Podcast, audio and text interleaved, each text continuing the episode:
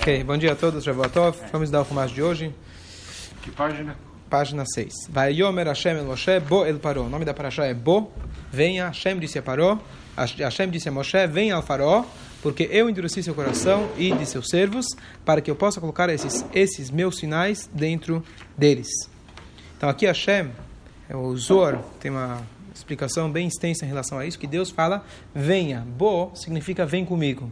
Ou seja, está escrito que Moshe Rabbeinu estava, não sei se a linguagem adequada seria com medo, mas ele estava talvez até apavorado do Paró. E é trazido no Zohar que as forças espirituais negativas do Paró eram tão, tão, tão, tão grandes e poderosas que o próprio Moshe Rabbeinu estava com medo, ao ponto que Deus precisou falar para ele, venha comigo. Lembrando que conforme o Midrash, o Paró tinha média de 80 centímetros, então a força dele não era uma força física, era uma força extremamente espiritual. Então, se inclusive já comentei inúmeras vezes de que a gente vê algumas coisas natural, respeito que o próprio Moshe Rabbeinu teve, mesmo ao, em relação ao Paró, pode que desliga? Está aí. Não tem condição. É, mesmo em relação ao Paró, existe aquela brachá que a gente fala, é, quando a gente vê é, um rei, mesmo um rei gentil, tem uma brachá que a gente faz. Porque o fato é que alguém, se alguém foi escolhido como rei, com uma posição de liderança, ele tem algo especial que Hashem deu para ele. Então, mesmo um rei gentil, a gente tem que fazer essa brachá. Então, aqui a gente vê claramente dessa explicação do Zor, de que o Paró realmente tinha um poder incrível, negativo, mas ele tinha um poder incrível ao ponto que o próprio Moshe que é o maior de todos os profetas que existiu, que vai existir, ele teve medo do, é, de enfrentar o Paró.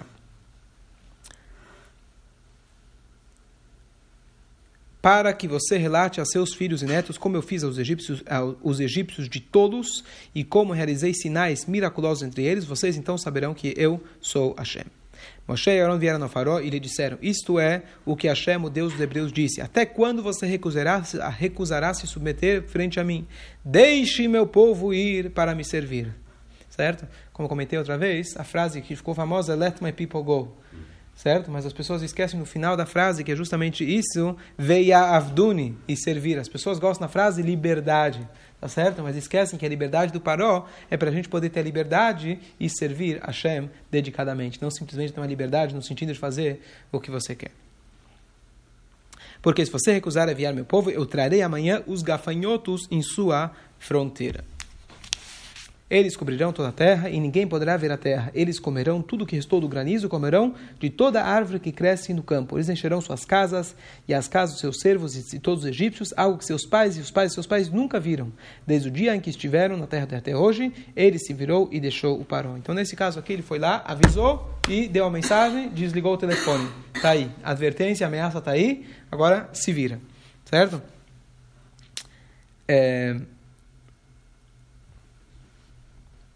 Os servos do Paró disseram-lhe: Até quando este continuará a ser um obstáculo para nós? Deixa o povo ir e eles servirão a Hashem, seu Deus. Você ainda não sabe que o Egito está perdido? Então agora os próprios servos já estão insistindo, já mudou nessa praga, que a partir de agora, então os servos, eles mesmos já começam a tentar convencer o Paró para deixar o povo ir.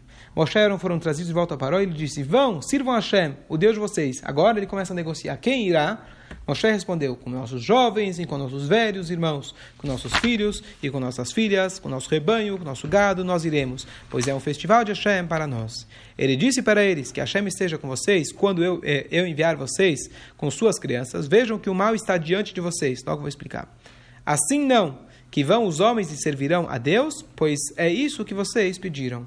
Foi ele os expulsou da presença de Faraó. Então ele fala: quem, quem vocês querem levar? Começa então finalmente uma negociação.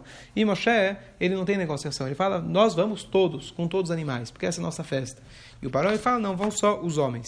E aqui ele traz uma passagem que a gente vê aqui, a profecia que tinha, a visão que tinha o Paró, ele fala, veja que o mal está diante de vocês. Então aqui traz Urashi, em nome do Midrash, que ele fala o seguinte, que existe um tipo de Kohav, uma estrela, um astro, que ele se chama Ra'a, traduzindo Ra'a, mal.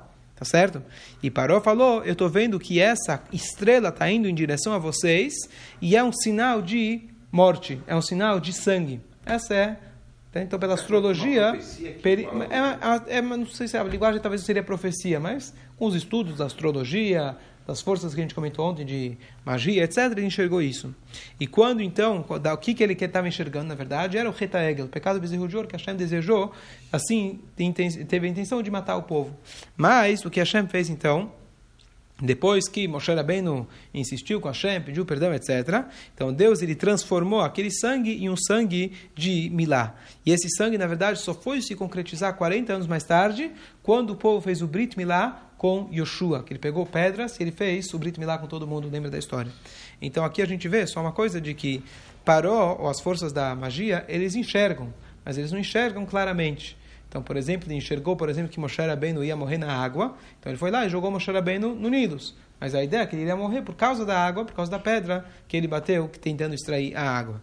Então, mais uma coisa que a gente vê nesse caso especificamente, que ele viu sangue.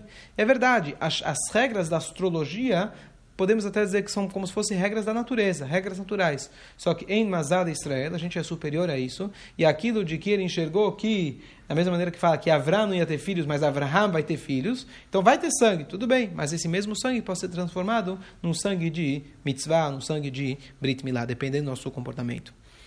É,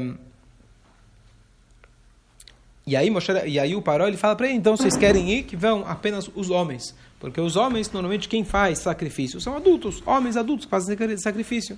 E Moshe Rabbeinu insiste fala, não, nós vamos com todos. Talvez aqui uma lição interessante de que muitas vezes as pessoas pensam que reza é para adultos. Quem vai na sinagoga são os homens adultos acima de bar mitzvah. Moshe Rabbeinu deixa bem claro, não. Se a gente vai servir a Deus, temos que ir todos, as crianças, as mulheres. Servir a Deus não é exclusivo dos homens.